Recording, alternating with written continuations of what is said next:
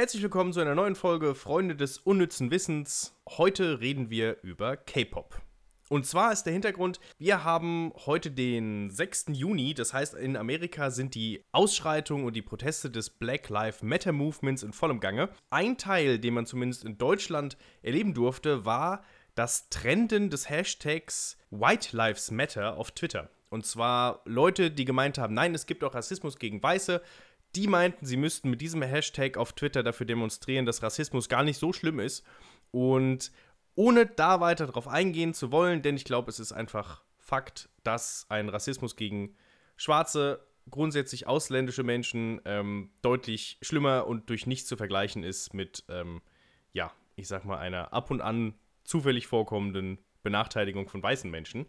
Und ähm, das Phänomen, das dabei aufgetreten ist, war, dass auf Twitter Fans von K-Pop, also Fans dieser bestimmten Musikrichtung, angefangen haben, unter dem Hashtag White Lives Matter Bilder, Ausschnitte, Videos ihrer Lieblings-K-Pop-Bands zu posten. Und zwar mit dem Ziel, die rassistischen Kommentare so weit zu verdrängen, dass man unter dem Hashtag White Lives Matter nur noch K-Pop fand und nicht mehr irgendwelche rassistischen Äußerungen. Und das ist natürlich ein starkes Stück nicht nur, dass die Idee mega gut ist, wie ich finde, zu sagen, hey, lass uns einfach mit vollkommen zusammenhanglosem Inhalt gegen Rassismus vorgehen, finde ich super, sondern es hat auch dazu geführt, dass ich mich mit dem Thema K-Pop beschäftigt habe und mir die Frage gestellt habe, wie funktioniert K-Pop? Was genau ist das Phänomen? Warum sind die so erfolgreich? Warum wird damit so viel mehr Geld verdient als zum Beispiel mit amerikanischen Boybands? Und deswegen geht es in der heutigen Folge darum, wie funktioniert K-Pop? K-Pop bedeutet als Abkürzung eigentlich nichts anderes als koreanische Popmusik. Das Besondere daran ist, dass sie eine enorme Popularität erfährt seit einigen Jahren. Und zwar seit 2000 bis 2010 hauptsächlich im asiatischen Raum, seitdem aber auch immer mehr in Deutschland. Und man hat mit Songs wie Gangnam Style auf einem sehr, sehr großen Level davon erfahren, aber auch in hauptsächlich in einer jungen Zielgruppe sind die Boybands aus dem, aus dem koreanischen Raum immer beliebter. Und man, man bezeichnet dieses Phänomen, dass quasi der koreanische Einfluss immer mehr in andere asiatische Länder, aber auch nach Europa und Amerika schwappt, als sogenannte koreanische Welle. Und zwar geht es eigentlich darum, um die Zeit, als Korea die Demokratie eingeführt hat und die Kunst und den Journalismus immer weniger unterdrückt hat, wie das noch im letzten Jahrhundert war. Dadurch kamen sehr viele neue Künstler auf den Markt, die es geschafft haben, internationale Popularität zu erlangen, weil natürlich durch weniger Unterdrückung mehr Leute sich künstlerisch ausleben konnten und das hat sehr vielen Leuten gefallen. Als erstes möchte ich darüber reden, wie die Bands eigentlich aufgebaut sind. Und zwar, was mir als erstes auffällt, ich kenne amerikanische Boygroups mit fünf, sechs Mitgliedern, sowohl männliche als auch weibliche, teilweise gemischt wobei Boygroups natürlich hauptsächlich männlich sind. Was mir bei koreanischen K-Pop-Bands aber auffällt, bei Boybands vor allem, ist die enorme Anzahl an Mitgliedern. Also ich habe zum Beispiel eine Band gefunden, die nennt sich NCT, was für Neo Culture Technology steht. Und diese Band hat einfach 21 Mitglieder und dann kommt noch was, das habe ich vorher noch nie irgendwo gesehen, dass die große Band mit 21 Mitgliedern noch Unterbands hat. Also, es gibt eine Band bestehend aus 21 Mitgliedern, die nach und nach eingeführt wurden. Und dann gibt es innerhalb dieser Bands noch fünf weitere Bands. Also quasi eine große plus vier kleinere, die jeweils auch eigene Alben aufnehmen. Und das ist so eine Art Kunstprojekt, kann man vielleicht sagen. Und zwar Mm, wir kommen später noch drauf, wie diese, wie diese K-Pop-Bands sich eigentlich zusammenfinden, weil die sind in der Regel nicht Freunde aus der Schule, sondern die werden von großen Entertainment-Firmen gecastet und dann zusammengestellt. Und diese Entertainment-Firma, in dem Fall heißt sie SM Entertainment. Diese Entertainment-Firma hat angefangen, erst ein paar wenige Leute zu casten und ähm, mit sechs Mitgliedern angefangen und dann haben sie später noch mehr Mitglieder dazugenommen bei denen aber welche von den alten Mitgliedern auch in der neuen Gruppe, in der neuen Untergruppe gesungen haben. Und dann haben sie noch eine weitere aufgemacht und jeweils verschiedene Schwerpunkte gehabt. Also die letzte zum Beispiel, die dazugekommen ist, singt nicht mehr nur auf Koreanisch, sondern auch auf Mandarin, also einem chinesischen Dialekt, und auf Englisch, weswegen sie eigentlich nicht mal mehr richtig K-Pop ist. Also hast du eine K-Pop-Gruppe mit 21 Mitgliedern, deren eigene Untergruppen aber nicht mehr K-Pop sind. Und das ist was, das mich so fasziniert hat, dass ich mir gedacht habe, ich muss mir mehr angucken, warum ist K-Pop so ein Ding? Wie funktioniert das? Wie kommt man überhaupt auf Bands mit über 20 Mitgliedern? Ein weiteres Beispiel, das ich noch gefunden habe, ist zum Beispiel die Band 17, die tatsächlich als Fernsehformat gecastet wurden. Also man hatte eine bestimmte Anzahl von Leuten, die ursprünglich mitgemacht haben bei einem Fernsehformat und innerhalb dieses Fernsehformats gecastet wurden, bis am Ende, na, der Name 17 sagt es vielleicht schon, richtig, 13 Mitglieder übrig blieben. Und die haben sich dann auch wieder aufgeteilt in eine Hip-Hop-Unit, eine Rap-Unit, also Hip-Hop und Rap als, als ein Ding, eine Vocal-Unit, also die nicht gerappt haben, sondern richtig gesungen haben, eine Performance-Unit, die eben für Tanz und Choreografie zuständig war. Und da sind wir auch schon bei einem ganz wichtigen Teil von K-Pop, und zwar, eine Band besteht nicht einfach nur aus fünf Leuten, äh, weiß ich nicht, von den Backstreet Boys kenne ich, die stehen da vorne und die singen alle mehr oder weniger im Chor. Es gibt meistens einen Leadsänger, es gibt einen, der ein bisschen süßer ist als die anderen und alle tanzen die gleiche Choreografie. Beim K-Pop ist das anders. Und zwar grundsätzlich teilt es sich auf in Sänger, Rapper und Tänzer. Also Leute, die die Strophen singen, Leute, die Strophen rappen und Leute, die besonders gut in der Choreografie sind. Und dazu gibt es noch fünf Kategorien, in die man sozusagen eingeordnet werden kann. Und zwar gibt es in der Regel einen Leader, das kennt man auch von vielen amerikanischen Gruppen. Und zwar einen, der auf Presseterminen das Wort ergreift, der mit den Journalisten redet. Es gibt in der Regel einen, der der Jüngste, äh, Magne genannt, Magna, Mag, es ist schwierig aus dem Koreanischen, ganz ehrlich. Ähm, dann gibt es einen Center, und zwar ist der Leader nicht unbedingt der, der auf Bildern oder bei Choreografien in der Mitte stehen muss. Sondern das kann zum Beispiel auch der beste Tänzer der Gruppe sein. Dann gibt es ein Visual, also jemand, der das Gesicht der Gruppe ist, der weder der Center sein muss, noch der Leader. Und dann gibt es quasi ähm, noch Unterpositionen in diesen Positionen. Also nur um das mal so ein bisschen aufzuteilen. Es gibt zum Beispiel einen Main Vocalist, also den mit der besten Stimme. Und dann gibt es aber auch einen Lead-Vocalist, der mit der zweitbesten Stimme, der in der Regel so mindestens eine Oktave höher oder tiefer singen kann als der beste Sänger. Und deswegen bekommt der äh, Main-Vocalist die meisten Texte, der Lead-Vocalist nur ein bisschen weniger Texte. Und dann gibt es noch Sub-Vocalists. Zum Beispiel kann ein Tänzer, der eigentlich hauptsächlich gut tanzen oder rappen kann, auch ein Sub-Vocalist sein und deswegen Teile singen. Zum Beispiel, wenn für bestimmte Lieder so eine Art Chor oder Hintergrund gebraucht wird. Und ähnlich ist das auch bei den Rappern. Also der beste Rapper ist der Main-Rapper, der die meisten Texte kann, der die beste Technik beherrscht, der am schnellsten oder vielleicht am geschicktesten rappen kann. Und dann gibt es einen Lead-Rapper, also Lead im Sinne von ne, leiten, nicht im Sinne von Musik, Song, Lied. Und der Lead-Rapper, der den Main-Rapper unterstützt. Und der ist in der Regel nicht viel schlechter, bekommt aber in der Regel weniger Parts. Und dann gibt es natürlich auch noch Sub-Rapper, die zum Beispiel mit rappen, obwohl sie eigentlich nicht der beste oder der zweitbeste Rapper sind. Hauptsächlich Tänzer, die wirklich gut tanzen können, sind am Ende die, die in Chors mit rappen oder mitsingen. Und dann gibt es noch Tänzer, das heißt Leute, die eigentlich hauptsächlich in dieser, in dieser Band, in dieser Gruppe sind, weil sie besonders gut tanzen können die in der Regel nicht gut sind im Singen, aber trotzdem können sie halt besonders gut tanzen. Und deswegen gibt es quasi einen Main Dancer, der bei vielen Choreografien auch der Center sein kann, also der, der tatsächlich in der Mitte steht. Und es gibt aber auch Lead Dancer, also jemand, der richtig gut tanzen kann, theoretisch die Choreo anführen könnte, wenn zum Beispiel der Main Dancer, weil er ja viel besser tanzen kann, ein Solo tanzt. Und insgesamt kommt man damit auf so viele mögliche Positionen und so viele möglichen Kombinationen, dass es mich dann nicht mehr wundert, warum K-Pop-Gruppen 21 Mitglieder haben. Weil, wenn du einen besonders guten Sänger hast und einen zweitguten Sänger und einen guten Rapper und einen zweitguten Rapper und einen guten Tänzer und einen zweitguten Tänzer und alle dann noch Hintergrundchor bilden, dann bist du natürlich sehr schnell bei sehr, sehr vielen Leuten. Zusätzlich zu diesen Fachbegriffen für verschiedene Positionen gibt es auch noch Fanbegriffe, um zum Beispiel zu beschreiben, dass eine Person die beliebteste ist, dass eine Person man die am liebsten mag. Und es gibt auch einen Begriff, mit dem man sagt, dass, also mit dem man eine Person bezeichnet, die der Person, die man am liebsten mag, gegenübersteht. Also die Person, die man am wenigsten lieb mag.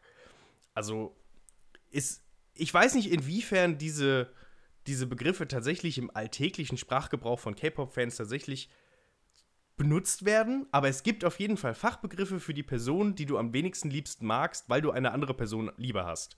Und das muss man sich mal vorstellen, ist ein Level an Fachbegriffen, den ich schon sehr beeindruckend finde. Noch ein Grund, K-Pop, also ich, ich muss ehrlich sagen, ich stehe nicht auf die Musik, aber die Hintergrundüberlegungen finde ich so geil, kaum anders zu beschreiben.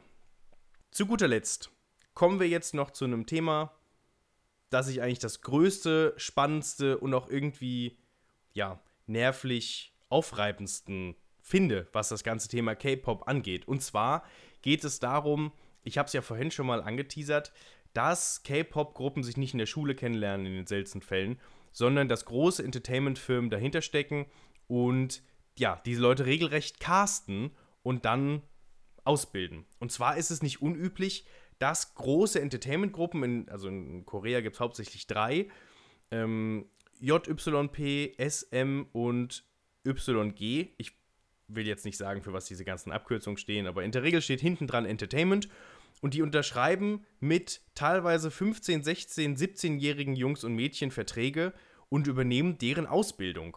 Also man kriegt über Jahre hinweg Ausbildung in Tanzen, in Singen, in gut Aussehen, in gutem Verhalten, in man kriegt so ein Medientraining, wie man mit Journalisten umgeht, wie man mit Fans umgeht und wie in einer echten Schule kriegt man dafür Punkte und Noten und am Ende wird man je nachdem, wie gut man in welchem Bereich ist, auch verschiedenen Bands zugeteilt. Und so kommt man eben am Ende auf Bands mit 21 Leuten, weil in diesem Training 100 junge Leute ausgebildet werden.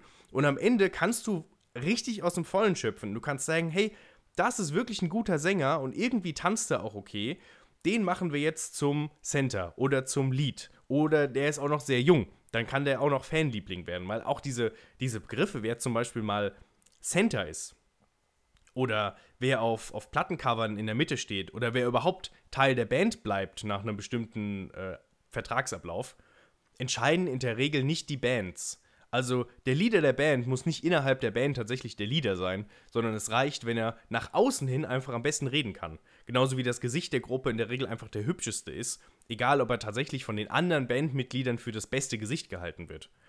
Und das im Hintergrund, dass quasi relativ junge Leute sehr, sehr lange, also wir reden hier von Verträgen, die teilweise 13 Jahre lang gehen, gegen die in Korea auch geklagt wird und die regelmäßig auch aufgehoben werden oder angepasst. Aber wir reden davon, dass sehr junge Leute mh, sich auf sehr, sehr lange Ausbildung einlassen, um am Ende nicht die Garantie zu haben, tatsächlich bekannt und berühmt zu werden. Und dieses aufwendige Training bekommen die, weil dahinter konstruierte Maschinen mit einer großen Gewinnmaximierung stecken. Also in der Regel geht es nicht darum, am Ende eine gute Musikgruppe herauszukriegen, sondern man nennt die Leute, die dann am Ende rauskommen, sogenannte Idols. Also ja, Korean Idols oder koreanische Idole. Und es sind Leute, die ihre Musik nicht selber schreiben, die ihre Tänze nicht selber entwickeln, sondern es gibt Songschreiber, es gibt Choreografen es gibt Werbeprofis, die sagen, okay, du musst zu diesem Thema diese Meinung haben, du musst zu einem anderen Thema da besser nichts sagen, die ihre Social-Media-Profile steuern. Und deswegen gibt es in diesen koreanischen Bands auch ganz oft Rollen. Also der süßeste, der jüngste in der Gruppe ist der, der tatsächlich sich auch vor den Fans schüchtern verhalten muss. Es gibt einen Auftritt, den kann ich sehr empfehlen. Da ist die bekannteste und größte und ich glaube bis heute auch erfolgreichste K-Pop-Gruppe BTS bei einem amerikanischen, in einer amerikanischen Talkshow. Ich glaube, es ist Steve Colbert. Und die sollen sich vorstellen, also sitzen diese acht Mitglieder und der Host sagt, hey, jetzt stellt euch doch bitte mal vor, ähm, wer ihr seid, so, ne? Weil wir kennen euch jetzt so als Gruppe, aber wer seid ihr denn eigentlich? Und dann stehen diese acht Leute nacheinander auf Wobei ich sagen muss, ich glaube, es sind nur sieben, Entschuldigung. Diese sieben Leute nacheinander auf und der erste singt seinen Namen, der zweite verbeugt sich ganz normal schüchtern und sagt seinen Namen, der dritte macht einen Flickflack und sagt seinen Namen und je nachdem, wer halt der Sänger ist, der singt halt seinen Namen, der Schüchterne sagt halt einfach nur seinen Namen, der Tänzer tanzt seinen Namen und so weiter. Ähm, sodass diese Rollen, für die man steht in der Band, tatsächlich später auch ausgefüllt werden und in jedem Auftritt, in jedem Social Media Post, jedes Mal, wenn man auf der Bühne steht, bei jedem Pressetermin wieder gezeigt werden. Also vorgeführt werden und ähm, ja, diese eigene Rolle nochmal vertiefen. Mal ganz davon abgesehen, dass wenn bestimmte Leute mehr Publikumlieblinge sind, werden sie halt beim nächsten Mal auf dem Bandcover sind.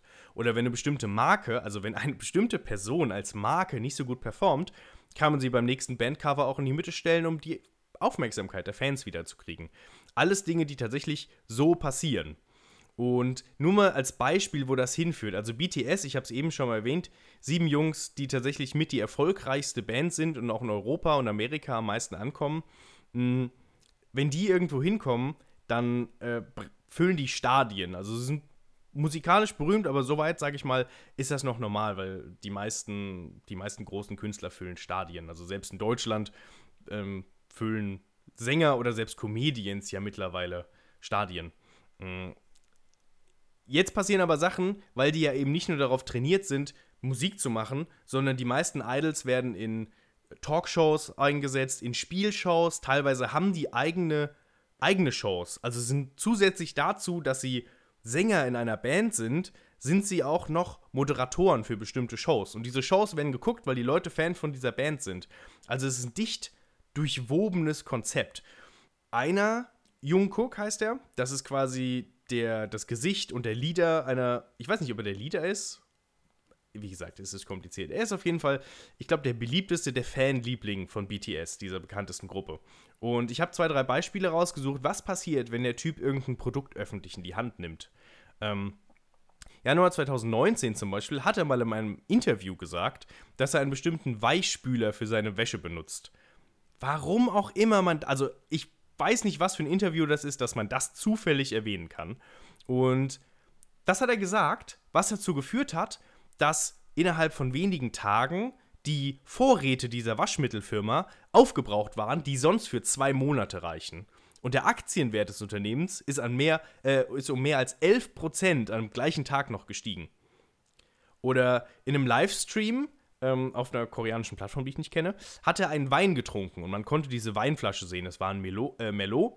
Und dieser Wein war noch vor Ende des Livestreams ausverkauft. Wein, das fässerweise hergestellt wird. Und er hat zum Beispiel, ähm, ich weiß nicht, ob er es Fans erzählt hat oder ob man das im Hintergrund in irgendeinem Video sehen konnte. Er hat ein Buch gelesen und das Buch heißt Ich habe mich entschlossen, als mich selbst zu leben vom koreanischen Autor Kim So-huin. Und ähm, als die Fans das rausgefunden haben, wurde das Buch in Korea und in Japan zum Bestseller und ist bis heute das, die meistverkaufte koreanische Publikation in kürzester Zeit. Und ähm, als drittes haben wir noch ein Beispiel, und zwar im Juli 2019. Das sind alles Beispiele vom letzten Jahr. Es ist nicht so, als hätte der Typ jetzt 30 Jahre Medienerfahrung. Und zwar hat er ein ähm, traditionelles koreanisches Gewand angehabt. Und die Firma, die das hergestellt hat, war nicht nur innerhalb von wenigen Tagen ausverkauft, aufgrund der hohen Nachfrage der Fans auf der Website ist der Server zusammengebrochen und außerdem haben Lieferungen, weil die nicht schnell genug nachproduzieren konnten, sich von wenigen Tagen zu bis zu drei Wochen hinausgeschoben. Das Ganze hat so eine große Welle geschlagen, weil dann auch die koreanische Presse darüber berichtet hat, dass ganz viele andere Stars auch angefangen haben, das zu tragen. Und zwar andere K-Pop-Stars und andere Stars, die normalerweise gar nichts mit K-Pop zu tun haben. Ja, und deswegen komme ich am Ende zu meinem Fazit. Wie funktioniert K-Pop? Die meisten Bands sind einfach perfekt konstruierte Maschinen mit trainierten, designten und künstlichen Darstellern, die wie Schauspieler ausgebildet und erzogen werden und die so gut funktionieren müssen, weil eine ganz große Gewinnmaximierung und sehr viel Geld im Hintergrund steht.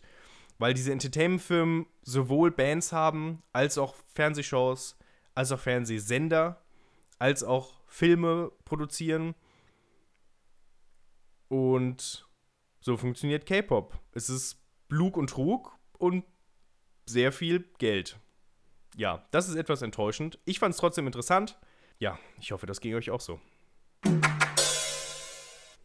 Auch wenn die Folge jetzt schon etwas länger ist, als ich sie eigentlich geplant hatte, gibt es trotzdem noch einen Fun Fact der Woche. Und zwar, viele haben vielleicht schon mal gehört, dass fast alle Schwäne in Großbritannien per Gesetz der Queen gehören.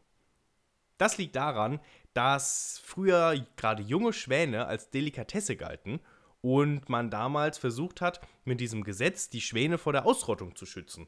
Und das gilt auch bis heute, weil auch heute noch Schwäne unter Naturschutz stehen. Und das sorgt dafür, dass einmal im Jahr entlang der Themse und den königlichen äh, Gemächern, hätte ich fast gesagt, Ländereien, eine ganz große Menge an Schiffern, Bootsfahrern und auch mit einem royalen Beauftragten Schwäne zählen, damit die Queen weiß, wie viele Schwäne sie hat. Und es gibt noch einen weiteren Hintergrund. Der Queen gehören nur fast alle Schwäne, weil zwei Gilden aus der Zeit, und zwar den Tuchmachern zum Beispiel, auch Schwäne gehören. Ich weiß nicht genau, was Tuchmacher mit den Schwänen anfangen. Auf jeden Fall werden die von den beiden Zünften, die werden äh, gechippt, die kriegen so einen kleinen Ring ums Bein und alle, die keinen Ring ums Bein haben, die gehören der Queen. Und deswegen gehören fast alle Schwäne in Großbritannien per Gesetz bis heute der Queen.